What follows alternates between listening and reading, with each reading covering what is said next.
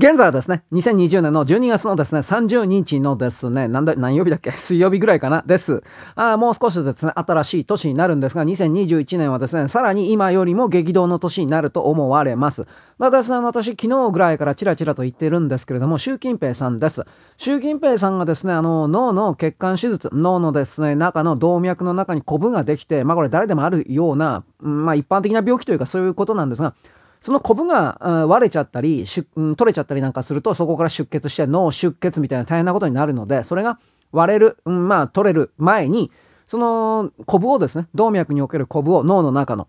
縛ってしまうだとか、中埋めてしまうとか、なんかいろんな治療法あるそうなんですが、このですね、手術を受けたというような報道ではないですね。情報が出ております。報道はしないですね。あの、中国は共産党独裁国家ですから。あの、指導者のですね、それらの健康状態は基本的には絶対出てきません。で、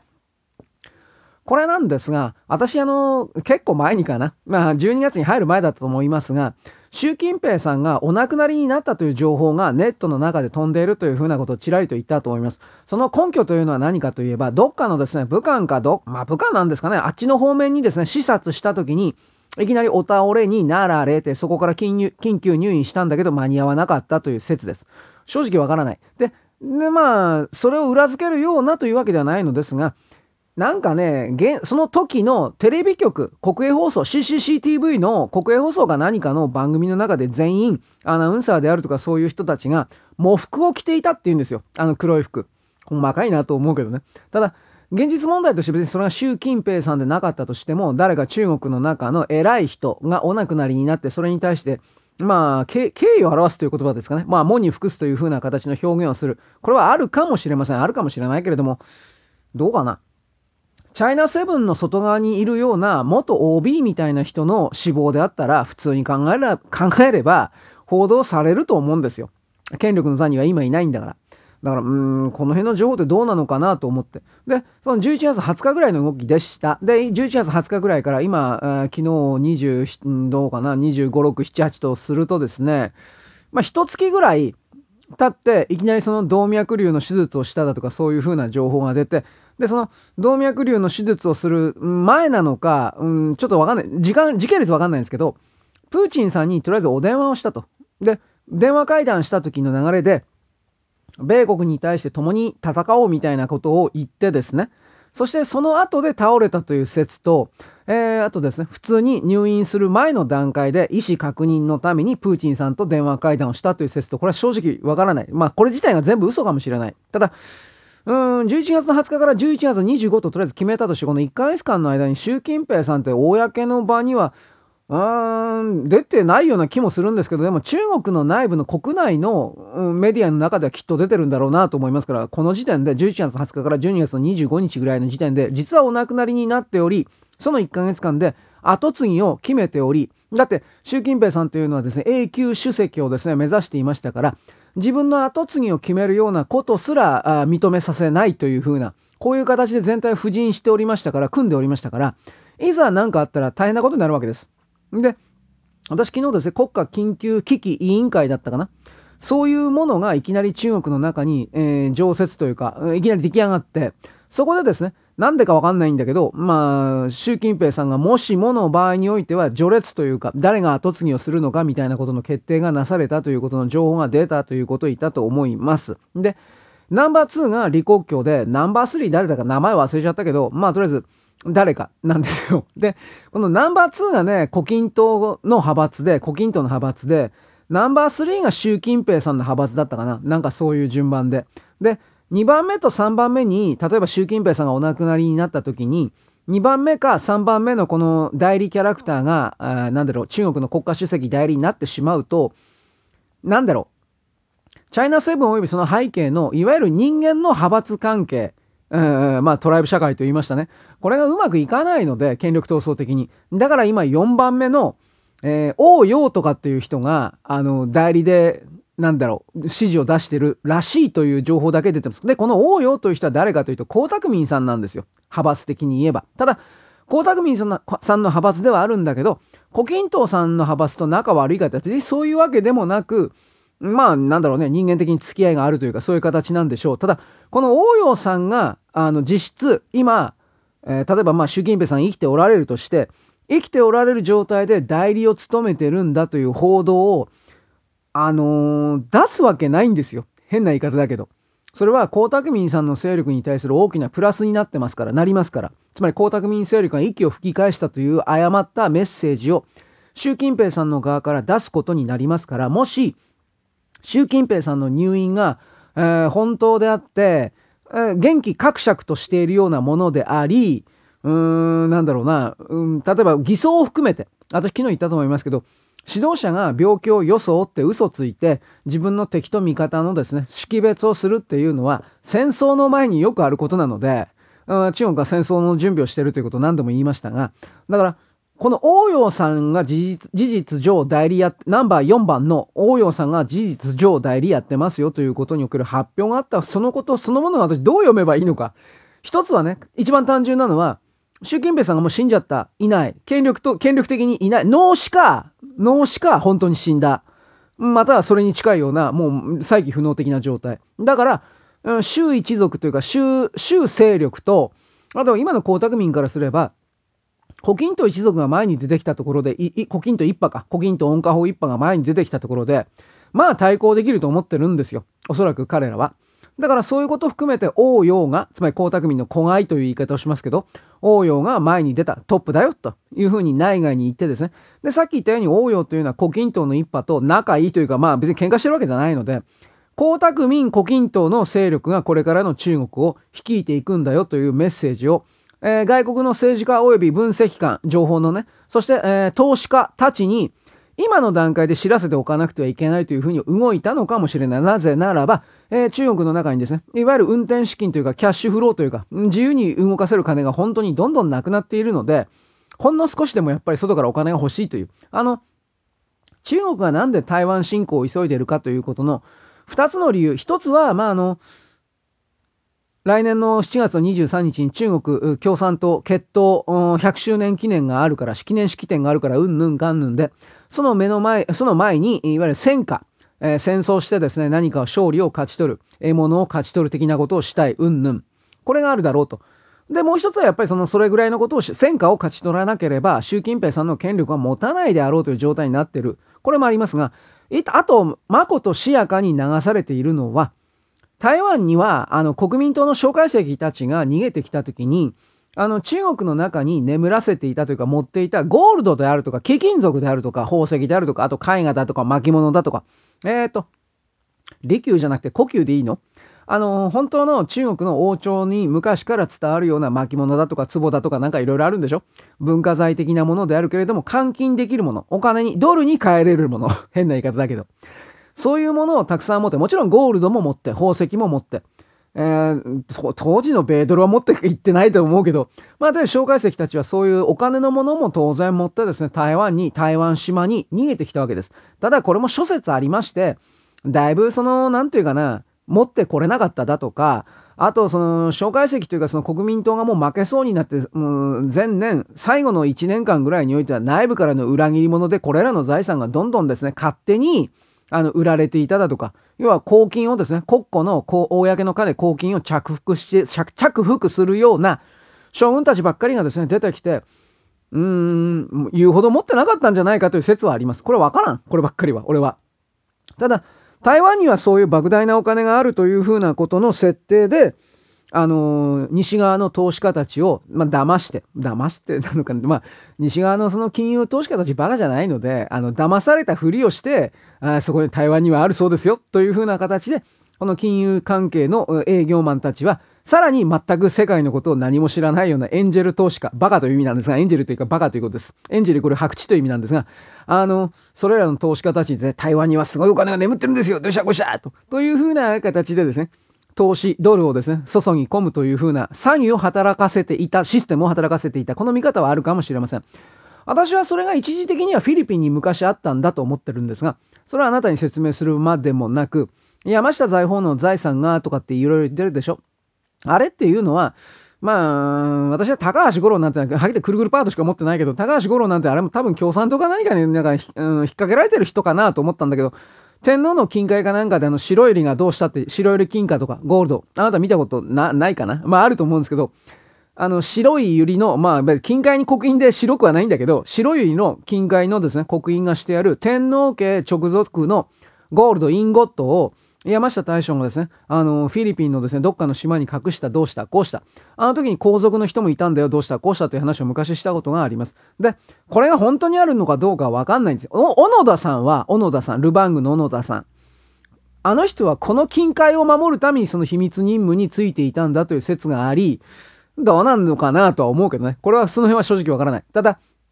フィリピンがそういう日本、大日本帝国の隠し近海があるからということで、実際今フィリピンでもそれを信じて、山下、山下、ゼネラル山下の、えー、財宝があるんだと信じて、なんかあのー、見つけているような現地の人もいるけど、とっくにないという話もありますし、わからん。で、まあその白百合、白百合の近海のことに関してはですね、それがあるのだという前提でフィリピンに米軍基地があった時に、あの、西側のですね、関係各機関、そして日本のですね、関係各機関がたくさんあそこに投資をしていて、いわゆるピナツボ火山がですね、噴火する前の段階における、えー、スービック・クラク基地がですね、撤収される前の段階における、米軍基地がきちんと機能していた時におけるフィリピンというのはどんだけ豊かな島だったのかということをあなたはですね、知っておいた方がいい。あそこにですね、山ほど日本の商社がですね、進出して、まあ、現地、別に現地のバナナだけをね、売っていたわけじゃないんですけど、あの、インドネシアとかフィリピンとかマレーシアなどのですね、産品を直接取らず一旦フィリピンを経由して日本に入れるだとか、そういう動きもいっぱいあったんで、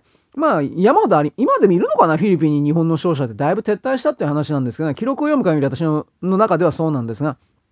だって日本の商社がたくさん撤退した代わりに、その場所を奪うように中間が出てきてるんですから、全部こんな構造になってますからね、日本を追い出して、日本に最初にやらせて開拓させて、それを後から中間が奪い取るというビジネスのシーンができてますから、このことも知らない人が多すぎるので、今知ってくださいととりあえずは言います。でね、あの、その状況下で、フィリピンね、あ金のよりだけちょっと言ってきましょうか。金のよりに関しては、もう一つあります。あのー、丸福金貨。これも聞いたことあると思います。あのー、金貨なんだけど、福の字、幸福の福ね。服が、服が丸に囲まれている丸福金貨というものが、あの、その山下、山下さんがやったんだったかどうだったか忘れちゃったけど、あの、大日本帝国がですね、ああれらの現地で作戦行動を取るときに作った鋳造金貨、あの、金の含ゴールドの含有率は高かったそうですが、まあ、偽物もいっぱいあって何が何だかっていう話ではありますけど、一応そういうものはあったんですよ。丸福金貨と言われるものは、確か。で、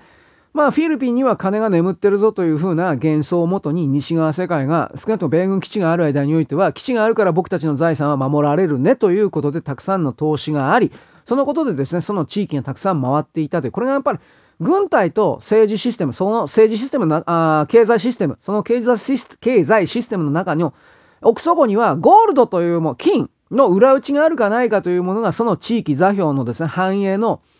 まあ主要なね設定の一つになってます。で、まあ、これ話だいぶ戻して中国なんですけれども、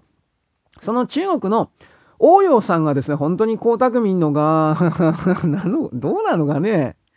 私は多分これら、多分習近平さん私生きてると思うんですけどね。あのー、ここら辺の情報出てるのは大体はね、えー、香港から出てます。で、露徳者言ってますね。米国におけるですね。いわゆる、あのー、アンチ習近平であって、江沢民ありきの人間集団が露徳者です。だから、あの人たちの露徳者がですね、あの中国共産党に反対だというふうなことを言ってですね、じゃあ、彼らは中国共産党、共産主義的なものが反対だけど、じゃあ独裁がいいのかって言ったら、あの、何気に私はですね、江沢民勢力というか、江一派のですね、あの一族が治めるような三角形の支配構造の中における中国だったら、ああ独裁でもいいよと思ってるような人間が相当いるだろうなと思ってますよ。ロトク者もだから私はそういう意味においては信じてない。ある意味は。なんでかっていうと、台湾の連中とね、ロトク者ってね、仲悪いんですよ。確か。なんでかって言えば、香港は上海閥だからわかるでしょ？江沢民さんの道具だということが見えます。で、上海のですね、各メディアも同じようなもんです。ロトク者というのは多分この辺と繋がってるんですが、米国における、まあ米国にあるね、とされる。ところが台湾の連中というのはさっきも言ったように国民党の子孫というか残党なので、ロトク者、つまりあの、露徳者の背後には各分岐であるとか、新中国連邦だとかそういうものを名乗る人たちがいるんですが、まあ彼らのその主張も実に都合がいいなと僕は思っておるんですけれども、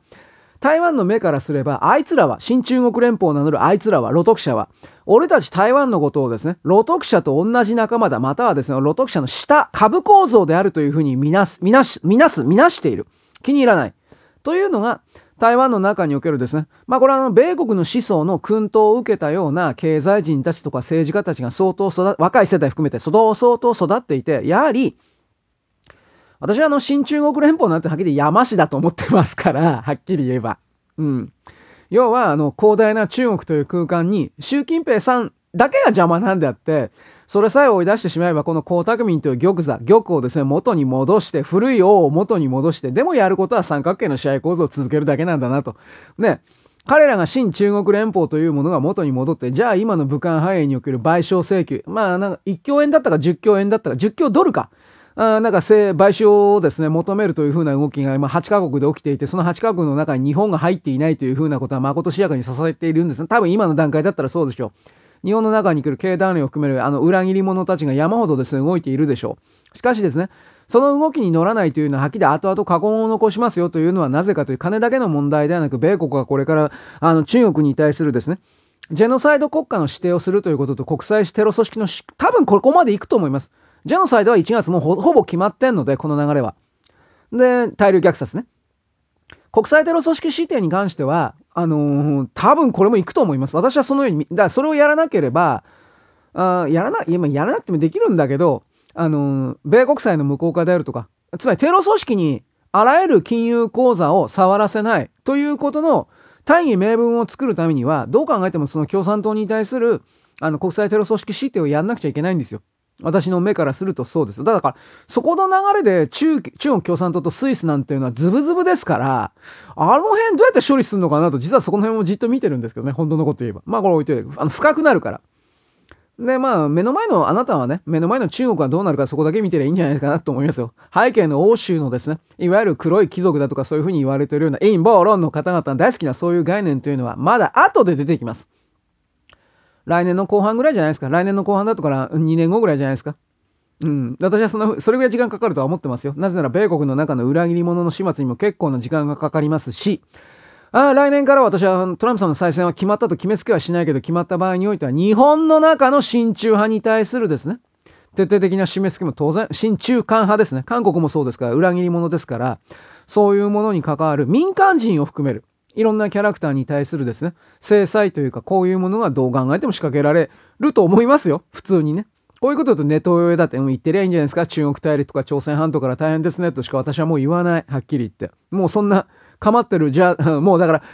これだけ体制が大きな流れが変わってしまっているのに、未だにその、ネトウヨガだとかレイシストがという言葉一つで相手をですね、心をくじいて相手の行動を変えて相手の気持ちをですね、自分の側にコントロールすることができて当然だという傲慢の海から出ようとしない人たちというのは、これから全部廃棄されるというふうに私は見ます。はっきり言って。で、まあ置いといて。ロシアがね、まあ時間2本目になりますね。ロシアがね、昨日の段階で、あの死亡者数をその3倍だったよと、実は3倍だったよっていうふうにいきなり言ったのは、このさっき言った、今のところ予定されている8カ国の中国共産党に対して中国国家に対しての1強ドルだったと思うけど、1強ドル、10強ドルではなかったと思うけど、1強ドルのあの、損害賠償のこの中に自分たちも加わる準備をしてるんだというふうに私は見ます。そして、あの、この発表そのものが、習近平さんとそのプーチンさんの電話会談のすぐ後、ほとんど時系列的に言ったらほとんどすぐ後みたいな、24時間前後内に行われたということを見れば、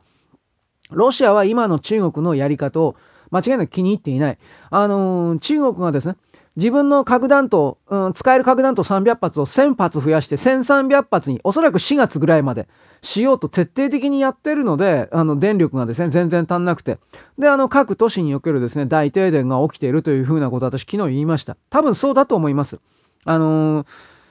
豪州産のね石、石炭張ってこない、そして国内の炭鉱がですね、爆破で取れない。そういう、いろんなね、思惑はある、あります、ありますが、やっぱりその、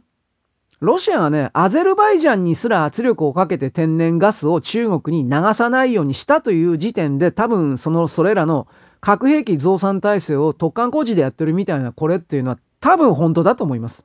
だからそこから考えた時にですね、中国というのは友好国であるロシアをですね、敵に回して、さらにこれからですね、イランなどもですね、ど、私ね、武漢肺炎の真実が、あの、米国から出された時に、イランの国民がどのような判断、つまり革命防衛隊の中ですら、あの、中国に対してこれを友好国と認めるということで一時停止するというふうな動きが起きるんじゃないかと。だってイランの中で本当に死んでますからね。で、イランというのは中国以上に部族社会ですから、あのお、おじいさん、お父さん、親戚のおじちゃん、うんぬんかんぬんみたいな親戚の、えー、親戚のおじちゃんの子供の、なんとか、またいとこのまたまたまたいとこみたいな、そういうのの深く深く繋がってるような社会ですから、それが、まあ、みんなバタバタ死んでるわけですよ、普通に。2月から10月くらいまでかけて。何万人死んだんだったかな。だから、そういうなんていうかな、革命防衛隊が自分たちの組織を守るために中国とこれ以上、まあ、つながろうと思っても、その配下の家族たちとか一族たちは、よろしいね、となるんじゃないですかね。人間の世界ですから。そういうことを含めて中国の方々というのは、だいぶ、中国政治家という言い方をしますが、だいぶちょっと傲慢の海に浸りすぎていたかなと思います。ついでに言っときは、最後に言っときはですね、私、その、新中国連邦をですね、唱えてる新しい中国は僕たちだと言ってるその方々も、あの、やっぱり傲慢の海の中に使っていてですね、もし中国共産党が打ち倒れて分解して消えていく流れに入ったとしても、彼らはそれ以降我々は全く同じことは絶対にしないということの証を、そうですね。例えば体に入れ墨を入れるとか、まあすごい原始的なことを言いましたが、第三者に常に観測、計測していただけるような状態にして、その行動の監視をみんなにしていただけるような、そこまでやらないと多分信用していただけないと思います。彼らの中国の共産党のやったこと、やりすぎたというか、やりすぎたんですよ。明らかに。あの、生物兵器をですね、無差別に市民に仕掛けるという、武漢兵器というのはそういうことなんですが、やるっていうのは、ナチスドイツ以上の悪逆なことなんです。だからこれからですね、あの、チャイナチスという言葉がいっぱいですね、あの、パーラでも、ギャブでもありますが、その概念が人類におけるスタンダードになるというふうになれば、ドイツ人たちは大喜びするので、自分たちの座をですね、中国が変わってくれるから。だから私はそういう意味において中あ、ドイツの連中が、この中国封じ込めですか？このことに関しても喜んで、メルケルは別として、喜んでですね、協力しているような、うん、反転体制、体制を変えてきつつあるというふうに見ます。あなたはあなたで世界を見てほしいかなと勝手に言います。はい。そんなわけです。よろしく。ごきげんよう。